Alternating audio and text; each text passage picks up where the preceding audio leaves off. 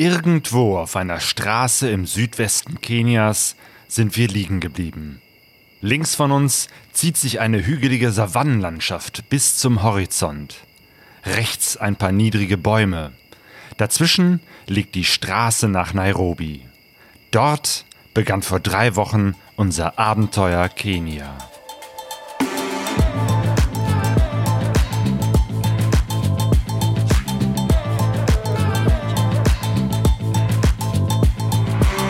Kenia, Kenia.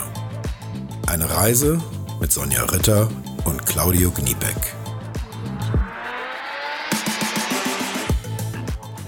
Hier in Nairobi bricht der Verkehr regelmäßig zusammen.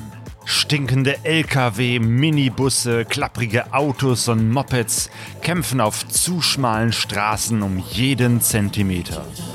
Straßenhändler laufen zwischen den Fahrzeugen hin und her. In der ersten Zeit sind wir oft in Matatus unterwegs, den für Kenia typischen Bussen. Diese klapprigen Kisten sind rollende Diskotheken, knallbunt angemalt, mit lauter Musik und immer voller Menschen.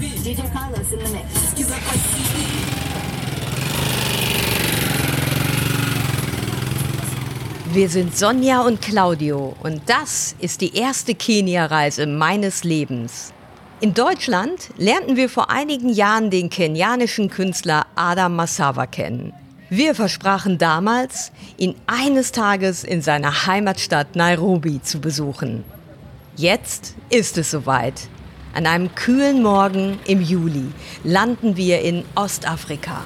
Adam holt uns vom Flughafen ab. Wir sind erschöpft vom langen Flug und freuen uns, Adam endlich wiederzusehen. Er organisiert uns eine kleine Pension in der Nähe seines Ateliers im Stadtteil South B. Uh, actually, I'm a self-taught artist, and uh, here in Kenya unser Freund Adam hat sich das Malen selbst beigebracht, denn ein Studium war für ihn unbezahlbar. Der 30-jährige Künstler stammt aus dem Mukuru-Slum, einem armen Viertel im Süden Nairobis. Mittlerweile kann er mit der Kunst sich, seine Frau Mary und seinen Sohn Fabi ernähren. But uh, slums are places that have good people, hardworking people, joyful people. Die Motive für seine Bilder sind das Leben im Slum. Mit seiner Kunst zeigt Adam, dass es auch hier Menschen gibt, die hart arbeiten und Respekt verdienen. Er malt Frauen, die Lebensmittel am Straßenrand verkaufen, Männer, auf deren Fahrrädern meterhoch Kisten gestapelt sind und Kinder, die zwischen den verrosteten Blechhäusern spielen.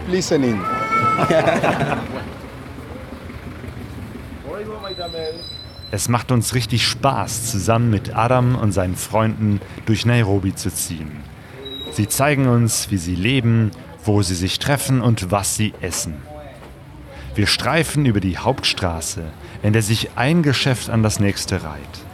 Friseure, Imbissbuden, Wäschereien, Schlachter, Telefonanbieter und kleine Restaurants. Auf dem Bürgersteig davor sitzen Straßenhändler.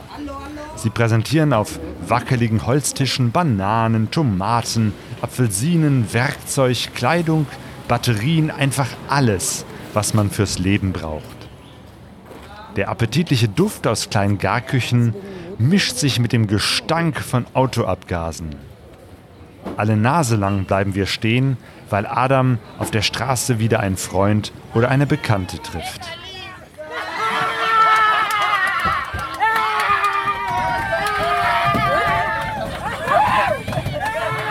Neben der Kunst ist Fußball die zweite große Leidenschaft unserer Freundin Kenia. Wir sind Zeugen, wie Adams Heimatclub Southby United im Auswärtsspiel gegen Westlands antritt.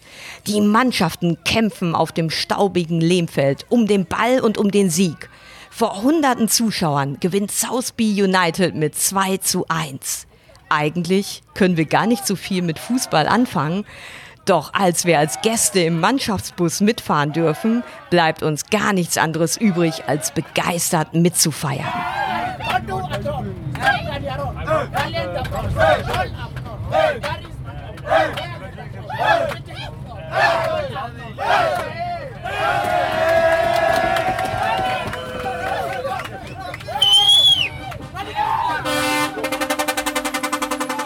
Der chaotische Straßenverkehr in Kenias Hauptstadt ist erschreckend und faszinierend zugleich. Es scheint, als ob jeder fährt, wie er will, und doch klappt es irgendwie. Hier ist das beste Transportmittel eindeutig das Motorrad. Auf zwei Rädern schlängelt man sich schneller durch den Stau in der Großstadt und über die kaputten Straßen auf dem Land. Yes, I do travel on my own. I, like it actually. yes, so well, my life is basically motorcycles. Yes, Eine junge Frau, die ebenfalls leidenschaftlich gerne Motorrad fährt, ist Grace Nvari. Sie ist eine der wenigen Kenianerinnen, die Enduro fährt und Motorradreisen unternimmt. Mittlerweile hat sie aus ihrem Hobby einen Beruf gemacht und bietet geführte Motorradtouren durch Kenia an. Really makes me comfortable with what I'm doing. It's my grandmother. Uh, one day I visited her on a motorbike. It's the first time she saw me riding, and she said, "Grace, you know what? Back in our days, girls wouldn't do this." Grace erzählt, wie ihre Großmutter sie ermutigte, ihren Weg zu gehen. Früher war es nicht üblich, dass Frauen in Kenia Motorrad fahren. Aber wenn ihre Oma heute noch einmal die Chance hätte, wäre sie auch mit einer Enduro unterwegs. Grace sagt, es ist ihre Mission, andere Frauen zum Motorradfahren zu motivieren. Yes, you know, it's like uh, for me, I appreciate riding in Africa, my motherland. So, because I realized when Nachdem Grace einige Motorradreisen in Asien gemacht hat, ist sie nun besonders gerne auf dem afrikanischen Kontinent unterwegs. Sie erzählt, dass sie dadurch ihre Heimat und auch sich selbst neu kennenlernt. Sie empfiehlt uns, Kenia auf jeden Fall mit Motorrädern zu erkunden. Where cars cannot get, but bikes can get there, where you'll experience culture, traditions, and food, wildlife, beautiful sceneries. Like,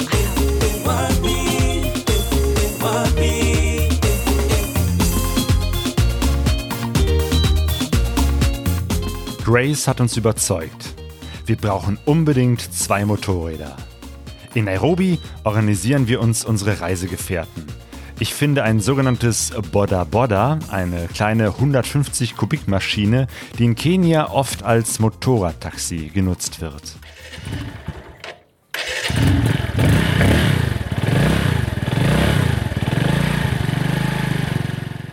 Und ich suche mir das ultimative Abenteuergefährt aus.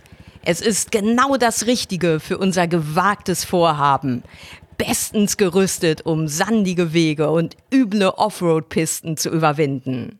Ein Automatikroller mit winzigen Reifen und einem 110 Kubik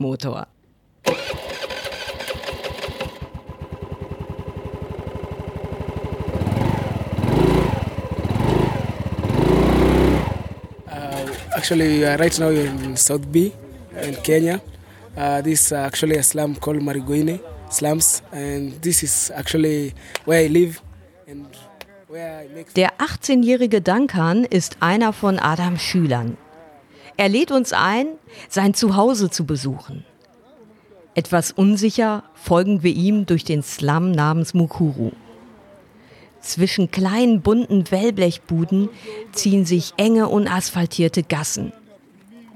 Wir überqueren mehrere kleine stinkende Bäche, in denen sich der Müll sammelt. Das kleine Haus, in dem Duncan wohnt, besteht aus Holz, Zement und Blech. Eigentlich ist es nur ein Raum. Der Wohn- und Schlafbereich ist nur durch einen Vorhang voneinander getrennt. Auf einem Gaskocher in der Ecke bereitet uns Duncan ein traditionelles kenianisches Gericht zu.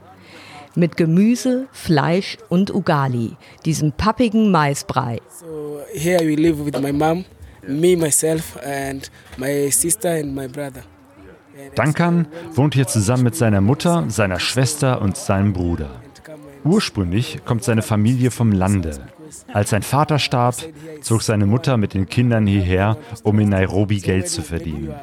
Doch es ist nicht einfach, in dieser wachsenden Millionenmetropole einen Arbeitsplatz zu finden.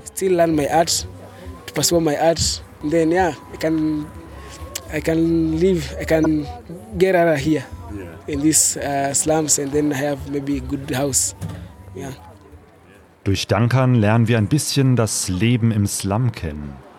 Wir staunen, wie er mit Ehrgeiz und viel Humor versucht, sich auch eine Existenz als Künstler aufzubauen. Er spielt Theater in seiner Gemeinde und lernt das Malen bei Adam. Duncan träumt davon, eines Tages einen besseren Ort zum Leben zu finden.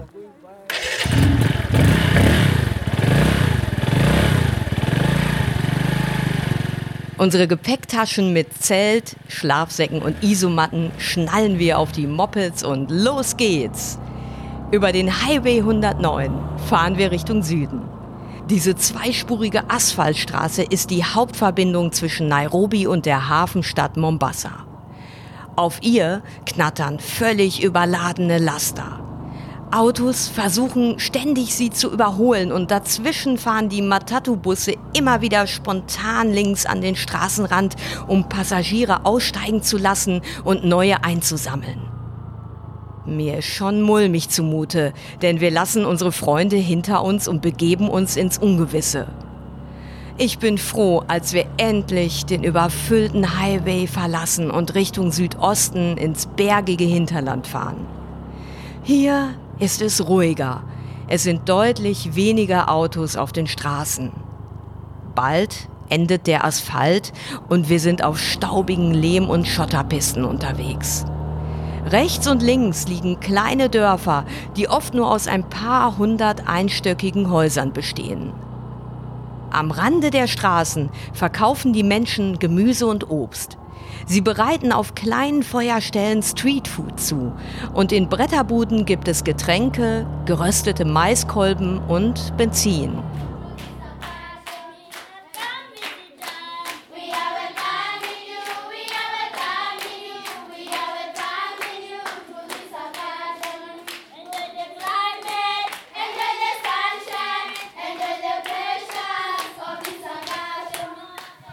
Wir sind jetzt gerade irgendwo ganz weit draußen auf dem Land in Kenia. Ja, um es genauer zu sagen, sind wir in Uzini, einem kleinen Bergdorf, ungefähr 150 Kilometer von Nairobi entfernt und mittendrin im Nirgendwo. Aber dass wir hier sind, das hat einen bestimmten Grund, weil wir sind hier zu Besuch.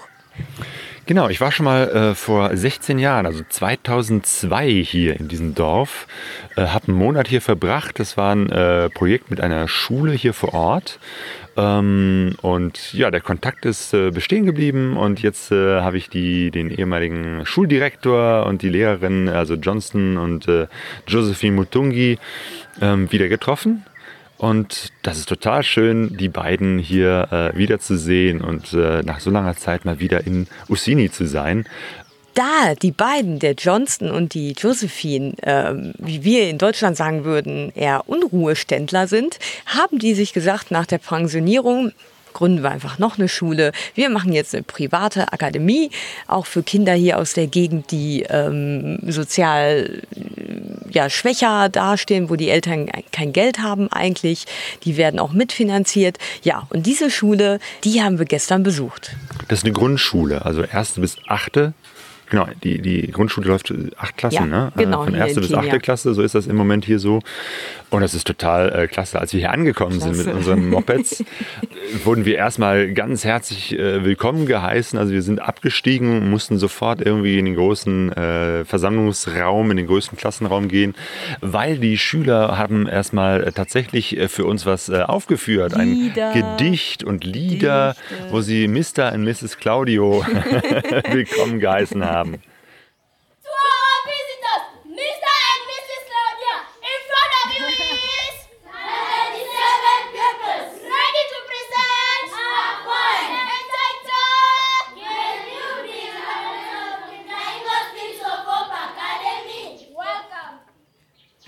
Boah, das war wirklich eine, eine, tolle Erfahrung. Das war so das volle Leben. Und es ist wirklich einerseits manchmal ein bisschen anstrengend, aber auch sehr schön, weil wir als Weiße hier natürlich super sofort auffallen. Also wir sind einfach was Besonderes, da können wir uns verhalten, wie wir wollen, ob wir leise sind oder laut.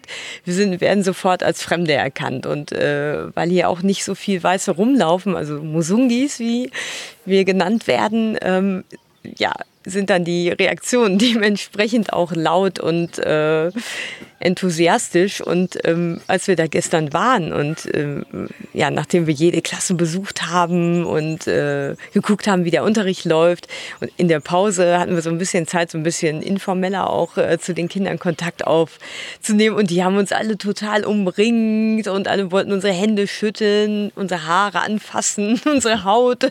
Ja, die haben uns Fragen gestellt ja. und wollten einfach wissen, wer sind wir, äh, was machen wir, wo kommen wir her, wie ist was das Leben in wir? Deutschland, genau, waren völlig erstaunt, dass zum Beispiel äh, in Deutschland man eigentlich nichts mehr selber anbaut, sondern alles im Supermarkt an Lebensmitteln kauft.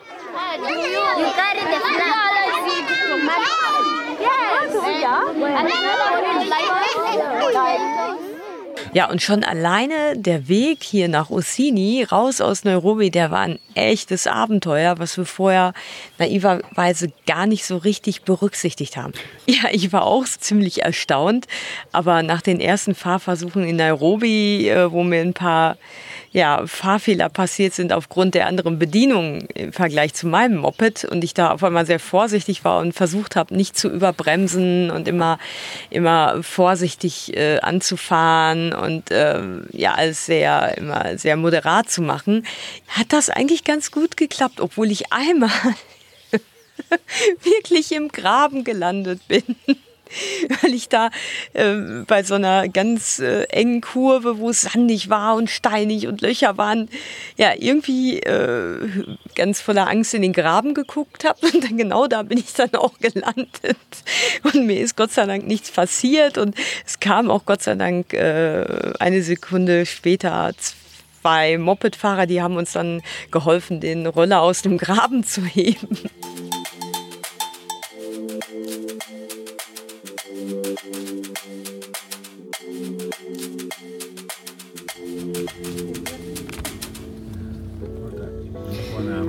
Ja, leider hat es mich erwischt.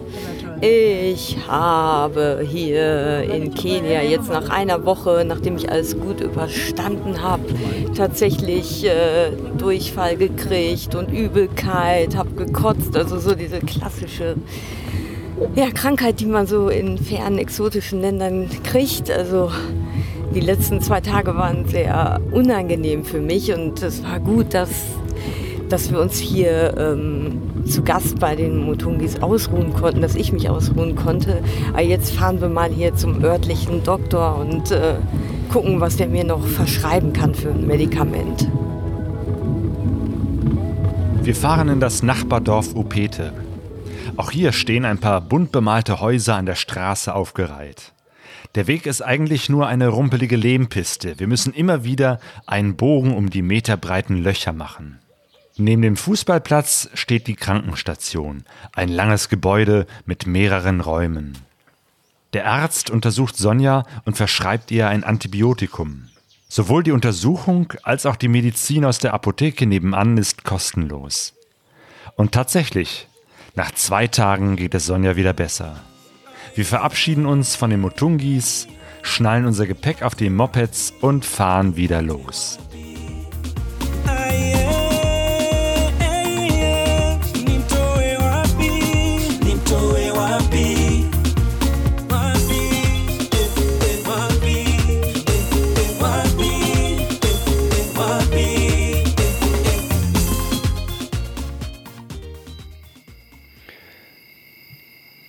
So, wir haben gerade unser Abendessen eingenommen.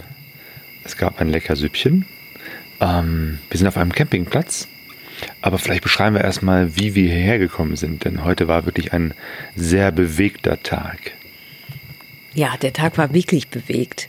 Wir mussten erstmal aus den Bergen rauskommen und äh, Ussini liegt ja wirklich äh, so total im Nirgendwo. Das heißt, erstmal bedeutet das richtig Offroad-Strecken und ich habe mal wieder deine äh, Fähigkeiten bewundert mit einem Automatikroller, wie du da diese verschiedenen Passagen gemacht hast. Es gab ja zwischendurch sogar Sand, so kleine Durch Flussdurchfahrten, aber hauptsächlich eben halt äh, krumme und schiefe ähm, Spuren äh, im Lehm, die wir so genommen haben, um erstmal wieder aus dieser Bergregion runterzukommen. Ja, am Anfang war es auch noch äh, ganz kühl und wenig Gegenverkehr.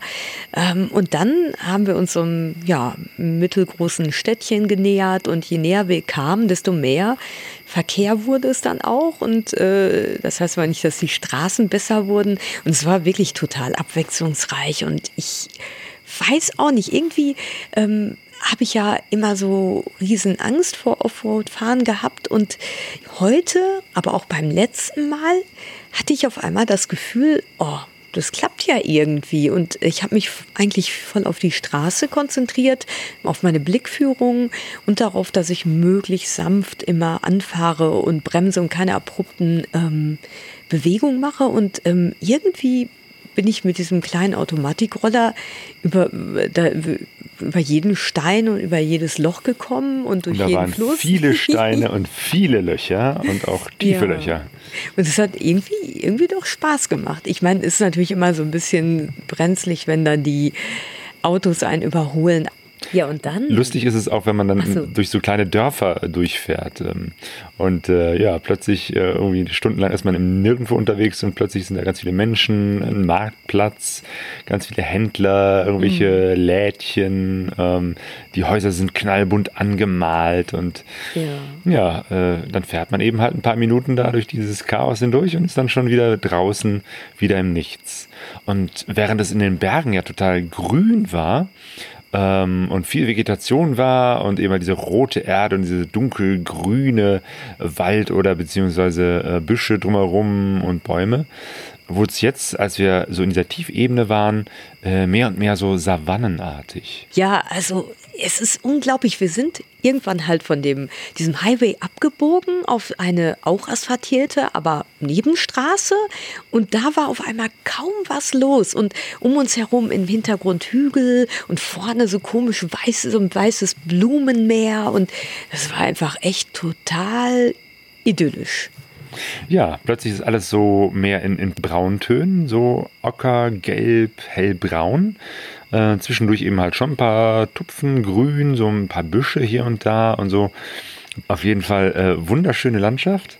Und dann ist hier tatsächlich so ein äh, kleiner Campingplatz, auf dem wir jetzt gelandet sind. Und auch bevor die Sonne unterging, konnten wir unser Zelt aufbauen. Zwischen Bäumen, ja. wo lauter Äffchen rumspringen. Auch total niedlich. Ne? Die haben sich das aus der gewissen Entfernung angeguckt. Die sind wohl sehr scheu. Oh ja. Und jetzt ist alles um uns herum dunkel. Es leuchtet nur noch äh, hier die Petroleumlampe. Ja. Das ist richtig romantisch. Und gleich können wir uns in unsere Schlafsäcke rollen. Ja. Gute Nacht.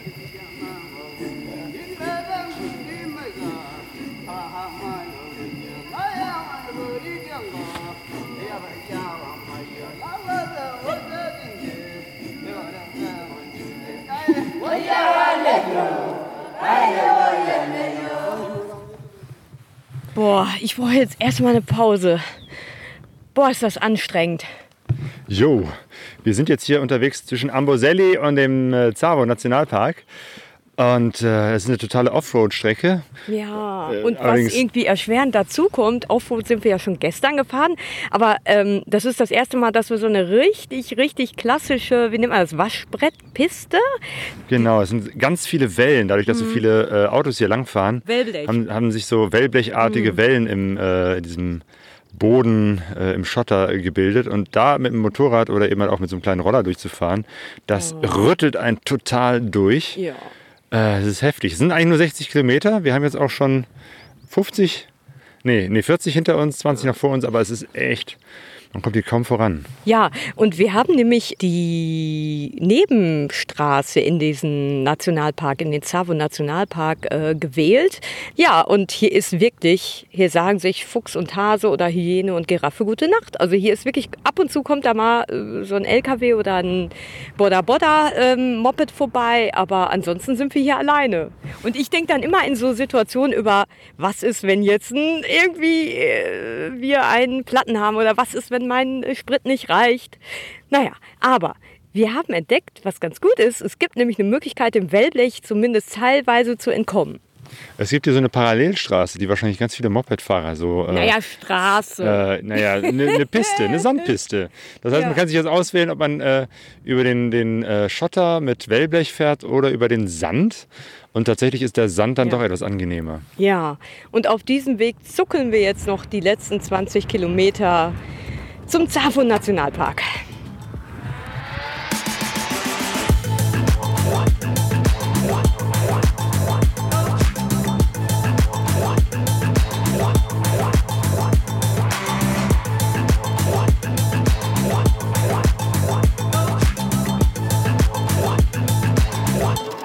Nach vier Stunden kommen wir total erschöpft am Eingang des Tsavo Nationalparks an.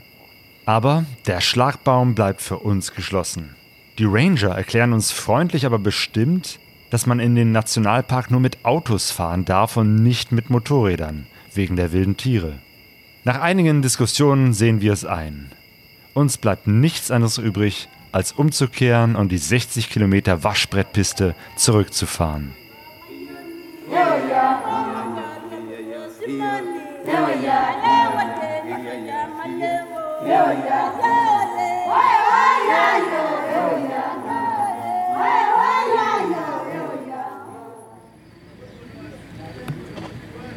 Es ist 6 Uhr morgens, die Sonne geht gerade auf und Claudia und ich, wir sind jetzt gerade hier unterwegs zum Eingang des Amboselli Nationalparks.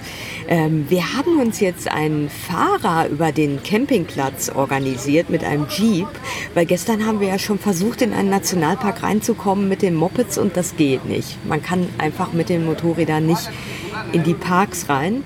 Und äh, wir haben jetzt einen Fahrer, den Jacob, der ist mit uns jetzt losgezuckelt über die Waschbrettpisten und jetzt stehen wir am Eingang und warten auf den Einlass in den Amboseli Nationalpark.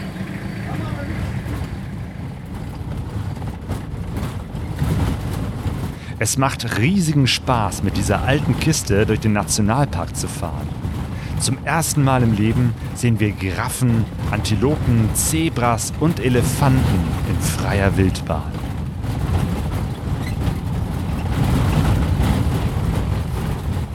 Wir hatten jetzt ein Frühstück mit Elefanten.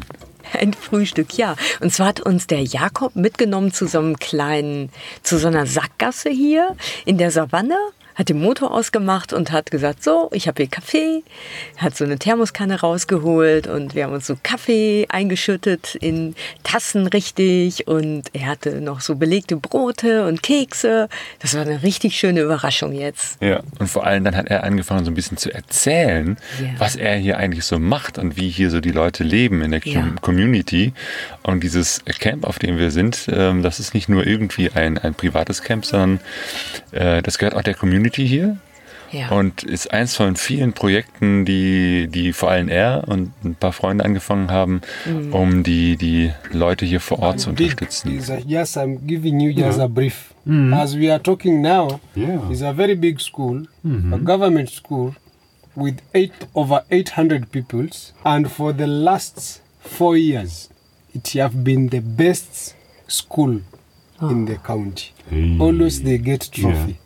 Ja. Even this year we expect it will be. Ja, wir haben so ein bisschen darüber geredet, was, äh, wie ist das, wenn man hierher kommt, zum Beispiel als Tourist, mit welcher Haltung ist man hier? Will man nur mal eben ähm, jetzt so eine Fotosafari machen und dann wieder schön in diese Lodge, wo man keinen Kontakt zu der Bevölkerung hat. Ne? Wir haben darüber geredet, dass es ja eigentlich gut ist, voneinander zu lernen, ähm, in Kontakt zu kommen und was es für so eine Community braucht, um sich zu entwickeln. Ne? Also, dass es wichtig ist zu gucken, was, was was brauchen die Leute und nicht einfach irgendwie irgendwelche Bonbons zu werfen. Das war nochmal ein spannender Punkt. Ne? Genau, er hat so ein bisschen erzählt, ähm, wie das äh, hier so ist, in so einem sehr armen und trotzdem touristischen Gebiet äh, zu sein. Weil äh, vor 20 Jahren ungefähr hat er angefangen hier zu sagen, Mensch, die Leute brauchen Schulbildung, die Kinder.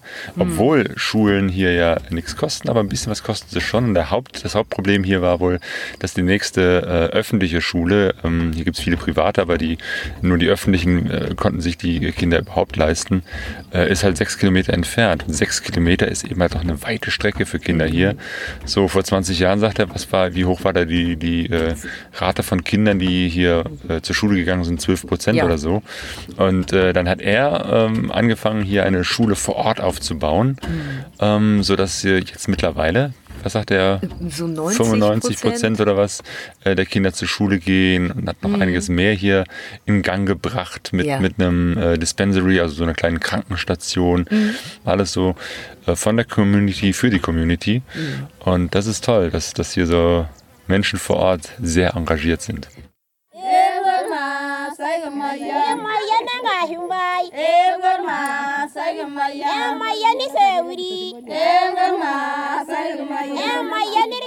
Auf dem Eco-Camp treffen wir auch die Frauen der örtlichen Maasai-Community. Eigentlich wollten wir uns nur kurz von ihnen verabschieden, aber so einfach ist es nicht.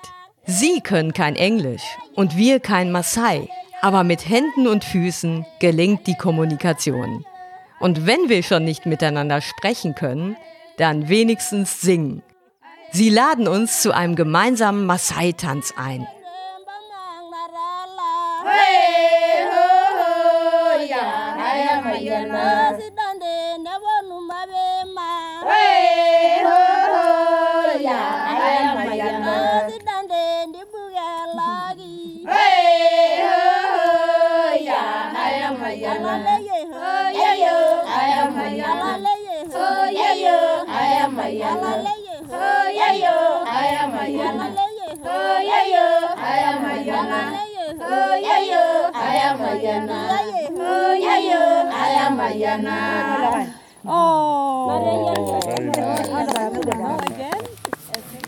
Ein weiterer heftiger Offroad-Tag liegt hinter uns. Und ich liege im Bett, in meinem Schlafsack. Wir sind jetzt nämlich in so einer kleinen Stadt, Kio heißt die. Und hier sind wir in so einem Gasthaus gelandet, ähm, neben der Polizeistation, wo auch unsere Moped stehen. Also für die Security ist gesorgt. Und es ist irgendwie 9 Uhr und ich bin total fertig. Wir sind ja heute Morgen relativ spät aufgebrochen, weil wir erst noch diese wunderbare Begegnung mit den Maasai-Frauen hatten. Und äh, ja, dann sind wir erstmal langsam losgefahren und äh, haben erstmal ein paar Fotostops hier und da äh, eingelegt. Wie gesagt, wir haben so ein bisschen gebummelt und ähm, der erste Teil war so eine sehr gut ausgebaute Nebenstrecke, äh, Asphaltstraße, auf der wir wirklich so mit 70, 80 km/h dahin rollen konnten. Ja, und dann äh, haben wir so auf die Karte geguckt und gesehen, ah, die Straße, äh, wir wollen auf jeden Fall die große äh, Hauptverbindungsroute umgehen. Und da gab es dann eine, ja, äh, eine Straße, die sah im Plan genauso aus wie die, die wir vorher gefahren sind, also eine gelbe Linie. Dann dachten wir, okay, bisher war es gut asphaltiert, dann wird die wohl auch so sein. Ja, ja, und dann, dann war es wirklich so, dass wir äh, irgendwann von dieser guten Straße abgefahren sind so ein bisschen Offroad, dann aber auf eine asphaltierte Straße hingeleitet wurden, die irgendwie gerade, ja, weiß ich, die, die, die muss wohl wirklich erst vor kurzem gebaut worden sein. Ja. Bis wir dann irgendwann auf der Baustelle ankamen, wo die diese Straße bauen. Und dann ging es weiter auf so einer Nebenstrecke, die wirklich eher war wie so ein, wie so ein Feldweg mit, mit, mit irgendwie so Pflanzen auf dem Boden und, und Löchern und sandigen Stellen und, und teilweise sind auf diesen super engen Gästlein uns dann so LKWs entgegengekommen, ja, die auch, oder Baustellenfahrzeuge. Und dann gab es eine sehr brenzlige Situation, in, wirklich wörtlich gemeint. Und zwar hat dann irgendwie ein Bauer neben dieser kleinen Strecke dann ähm, sein Feld abgebrannt. Auf einmal war da so eine riesen Rauchschwaden und wir sind in so eine Nebelwolke, in so eine Rauchwolke reingefahren und konnten irgendwie überhaupt nicht mehr sehen und der Untergrund war ja total uneben und huppelig. Ja, und irgendwie sah ich dann nur von hinten so ein, ja, so ein LKW anbrausen und wir steckten halt in dieser Wolke.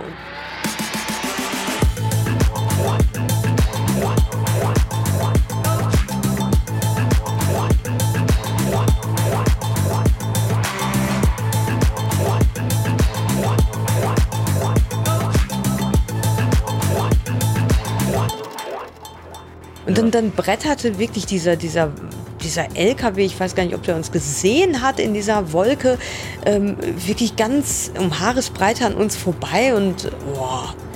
Und da dachte ich schon irgendwie, ja, schlimmer kann es ja gar nicht werden. Ja, und dann sind wir weiter. Wurde es aber. Genau, weil wir sind irgendwann, also wir sind da noch so zwei Örtchen, zwei Dörfer haben wir noch passiert und. Langer Zeit sind wir erstmal an dieser ähm, Straße vorbeigefahren, die eben halt noch Baustelle war, die eben halt gerade gebaut wurde. Aber auch selbst irgendwann hörte diese Baustelle auf und dann war eben halt nur noch die totale Piste. Ja. Rot, hellbraun, rechts und links alles dunkelgrün und irgendwie ja, merkt man schon, warum die die eben halt ausgebaut haben, Ja. weil das ist echt eine völlig kaputte, äh, ausgewaschene Straße aus Lehm und sehr, sehr weichem Sand zwischendurch. Ja, richtig. Und vorgestern sind wir ja schon so eine Offroad-Strecke 60 Kilometer hin und zurück gefahren, die ja auch schon sehr anspruchsvoll war. Und ich dachte, das war schon jetzt so echt so das Maximale, was ich leisten kann. Und heute dachte ich so, boah, ey, das geht gar nicht, weil es war wirklich so, es waren Riesenlöcher. Es gab so, so Einbrüche, wie soll man das sagen, wo die Straße einfach so, diese Lehmpiste so weggebrochen war und man auf so einen ganz schmalen Rand gefahren ist oder so richtig tief runterfahren musste, einen Abhang und wieder hochfahren musste. Und zwischendurch war diese, diese, dieser Lehm halt total sandig. Also es war so eine richtig, ja, paar Zentimeter tiefe Schicht, loser ja, Sand, Staub, wie auch immer. Teilweise sind wir da auch echt weggerutscht und geschlingert, wie das so ist, wenn man durch Sand fährt. Und ähm, das hört aber nicht auf. Das hörte irgendwie gar änderte sich auf. alle Nase. Man hatte immer wieder die Hoffnung, ah, jetzt wird es wieder ein bisschen besser. Und dann wurde es ein bisschen besser, dann wurde es noch schlimmer. Man rutschte rechts und links weg oder Ja. musste durch Sand hindurchfüßeln. Das war schon echt, wir kamen sehr, sehr langsam äh, Ja. voran. Und irgendwann wurde es halt immer später. Und wir wissen ja, um 6 Uhr, zwischen 6 und 7 geht die Sonne unter. Und so um 5 Uhr dachten wir langsam, boah, jetzt wird es aber eng, weil das war noch, weiß ich, locker irgendwie 30, 40 Kilometer vor uns. Ja, und dann, also ich schon wirklich dachte, oh, wir müssen hier irgendwo in der Pampa übernachten, jenseits des Weges. Da hast du uns da rausgeholt. Nein, nicht ich, sondern äh, wir haben natürlich irgendwann immer mehr Menschen angesprochen, so wie weit ist es noch. Und äh, dann waren eben halt wieder zwei Boda-Boda-Fahrer, also diese Motorradtaxis, zufällig in derselben Richtung. Und ähm, einen habe ich dann gefragt, äh, wo geht's hier nach Kiu? Und er sagte, ja, einfach nur folgt mir.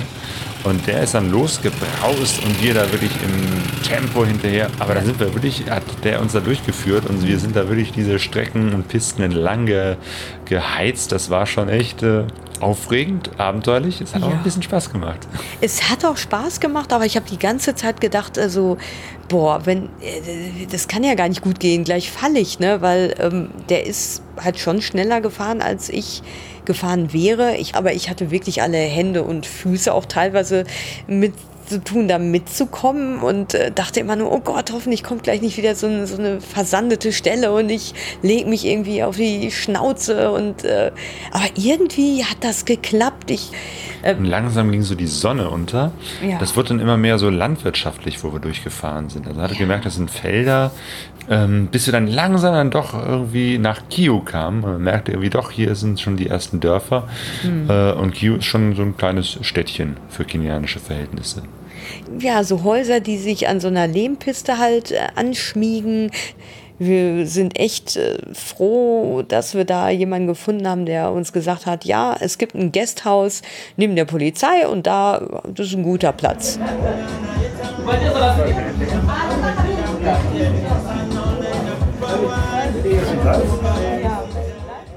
und es ist tatsächlich so, wenn man in so einem kleinen Örtchen landet, äh, wo eigentlich keine Weißen sonst sind, dann, da- also es war irgendwie komisch, ne? Wir sind da so diese Hauptstraße mit den Geschäften entlang gehoppelt in die eine Richtung. Natürlich alle guckten, dann dachten, ah, wir sind falsch, haben wir umgedreht, sind wir wieder in die andere Richtung gehoppelt.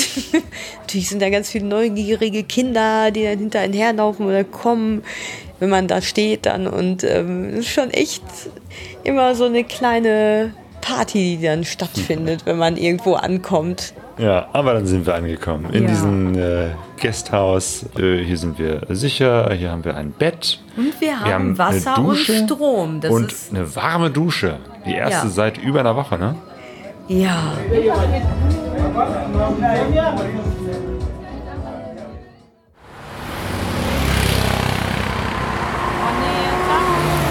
nicht, dass wir den Weg wieder zurückfahren müssen, Claudio. Ja, wir müssen irgendwie an Nairobi vorbei und das ist gar nicht so einfach, weil hier diese Schilder, äh, weil hier die Straßen überhaupt nicht ausgeschildert sind. Wir sind jetzt äh, auf dem großen äh, Mombasa-Nairobi Highway.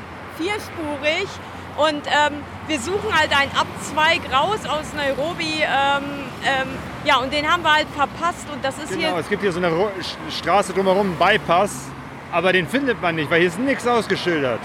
Ja, das wissen nur die Einheimischen. Und ähm, jetzt ist es so, boah, nach diesem Offroad-Fahren denkt man ja so, oh, jetzt ist es super anstrengend. Aber mittlerweile, nachdem wir jetzt wieder hier in diesem Großstadtverkehr sind, denke ich, oh, ich würde jetzt lieber auf so einer kleinen Offroad-Straße juckeln, weil das ist so saugefährlich. Teilweise, wir müssen Spuren überqueren und die kommen so angerast und dann hupen die und hm, es geht nur um haarscharf daran vorbei, dass man zusammenstößt und äh, der Gedanke jetzt noch wieder zurückzufahren und oh. Boah, genau, wir haben jetzt, sind jetzt ein Stück zu weit nach Nairobi reingefahren. Jetzt müssen wir wieder wenden, U-Turn machen auf der Autobahn und wieder auf der anderen Seite runter.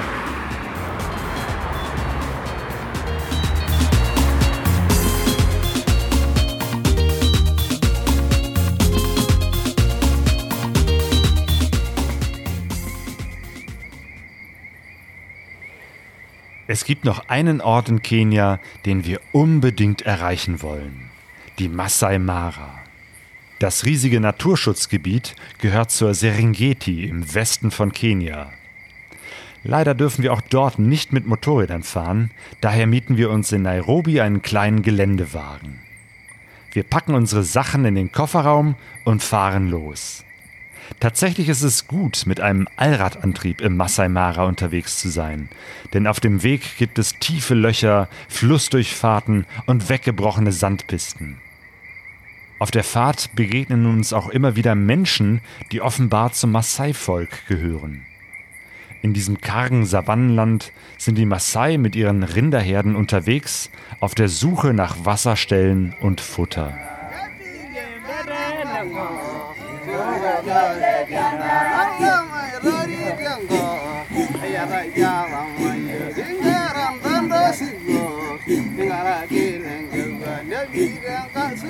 Mehrmals verfahren wir uns, denn es gibt viele Pisten im Gelände, aber kaum Orientierungspunkte oder Richtungswegweiser. Wir sind heilfroh, als wir im Sonnenuntergang im Leuk Mara Camp ankommen. Am nächsten Morgen um 5 Uhr, also eigentlich noch mitten in der Nacht, starten wir mit Maurice zu einer Tiersafari. Der junge Maasai kennt sich im Nationalpark bestens aus und fährt uns zu den Stellen, wo man die wilden Tiere sehen kann. Wir kurven quer durchs Gelände, bis wir auf einem Hügel die ersten Gnus sehen und hören. Hunderte, nein Tausende Gnus sind im Sonnenaufgang unterwegs auf einer großen Tierwanderung. Wir kommen aus dem Staunen nicht raus. Die Tiere lassen sich von uns nicht stören. Zwischen den Bäumen am Rande des Flusses läuft ein Löwe gemächlich durch die Landschaft. Gazellen kreuzen elegant unseren Weg. Elefanten reißen zum Frühstück dicke Äste von den Bäumen. Giraffen stehen regungslos, fast meditativ in der Gegend und am Ufer trinken Zebras aus dem Fluss. Faszinierend.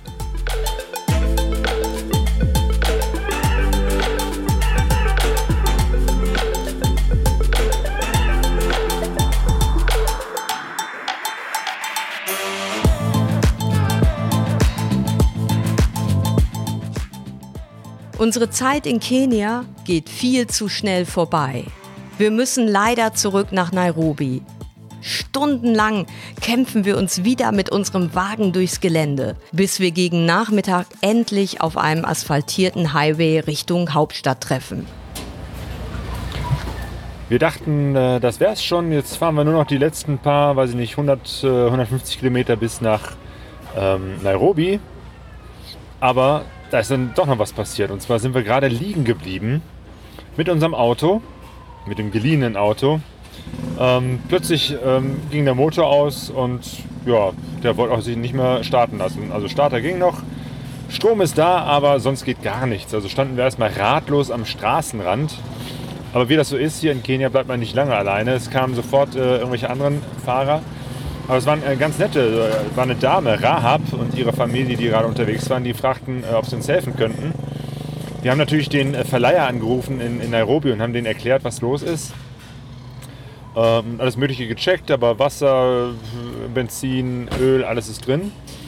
Und äh, diese Frau, Rahab, die hatte da wirklich äh, sich dahinter geklemmt, hat auch nochmal mit dem Verleiher gesprochen und äh, die kommt ja aus der Stadt und hat gesagt, hier, ich kenne Mechaniker, den hole ich mal eben. Und äh, tatsächlich irgendwie eine halbe Stunde später war ein Mechaniker da, der sich das angeguckt hat und ähm, ja, es ist die Zündspule, die kaputt ist. Das heißt, innerhalb kürzester Zeit haben wir hier, ähm, ja, sind wir jetzt hier auf so einem, in der Werkstatt, beziehungsweise so eine Straße, wo ganz viele Werkstätten sind. Und äh, jetzt versuchen die erstmal hier eine Ersatzzündspule für uns aufzutreiben und das Teil auszutauschen. Also das hat echt sehr viel schneller und äh, ja, ging eigentlich doch ratzfatz. Also ich bin fassungslos über diese äh, Hilfsbereitschaft. Also, ähm, also diese Frau Rahab und ihre Leute haben uns da echt ganz schnell geholfen, Hilfe herbeitelefoniert.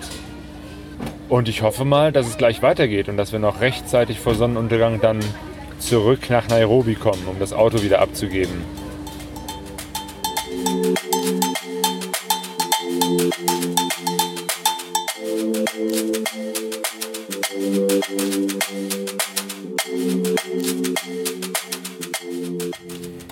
Oh, ich fasse es nicht. Nicht schon wieder. Scheiße. Jetzt sind wir, weiß ich nicht, 80 Kilometer oder was ah. weit gekommen. Und die Karre ist schon wieder ausgegangen. Dasselbe, das dasselbe Problem. Problem. beim Fahren. Ne, irgendwie bei 80 km/h auf einmal zack, Motor aus, an den Rand gerollt. Und jetzt stehen wir wieder irgendwie total am Arsch der Welt. Und in, weiß ich nicht, anderthalb Stunden wird es dunkel. Oh. Ja, jetzt haben wir natürlich wieder die Verleihfirma in Nairobi angerufen, aber mal gucken, jetzt warten wir auf den Rückruf, da kommt der. Mal, ja. bin mal gespannt.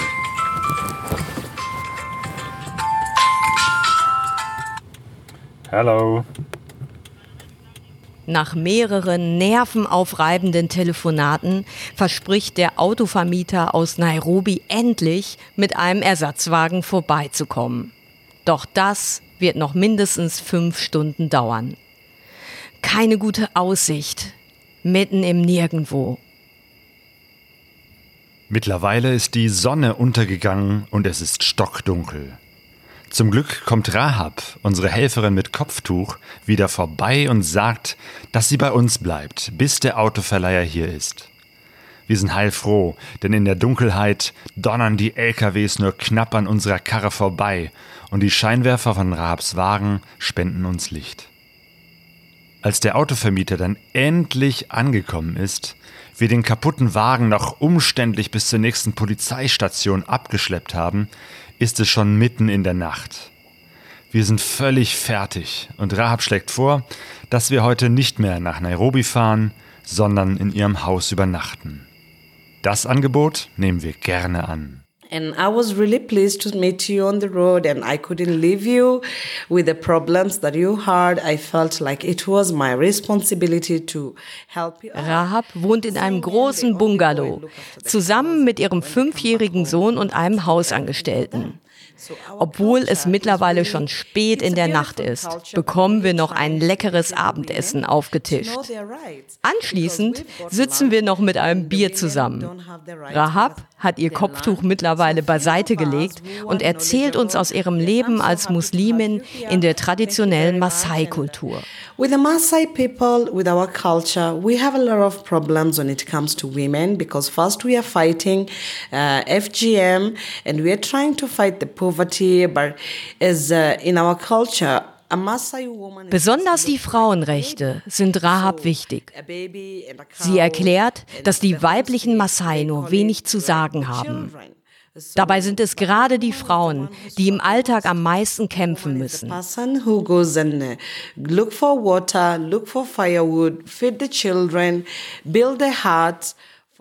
Rahab setzt sich dafür ein, dass Frauen auch Land besitzen dürfen oder es erben können. Sie engagiert sich gegen die Beschneidung von Mädchen und für die Rechte von jungen Müttern. Viele Mädchen werden früh schwanger und verlassen dann die Schule. Es gibt noch viel, was Rahab in der Maasai-Kultur verändern will.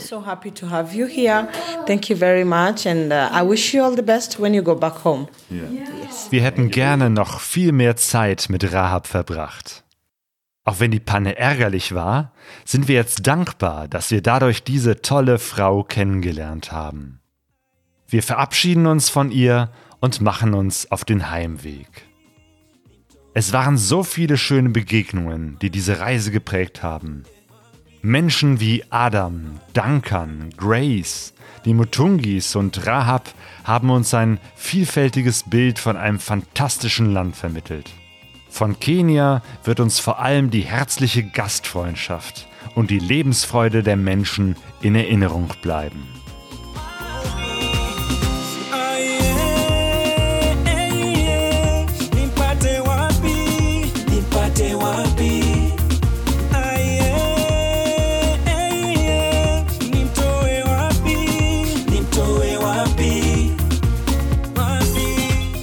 Kenia, Kenia.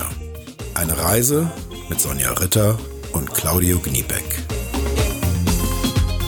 Wir waren im Jahr 2018 unterwegs und produziert haben wir diesen Podcast 2020.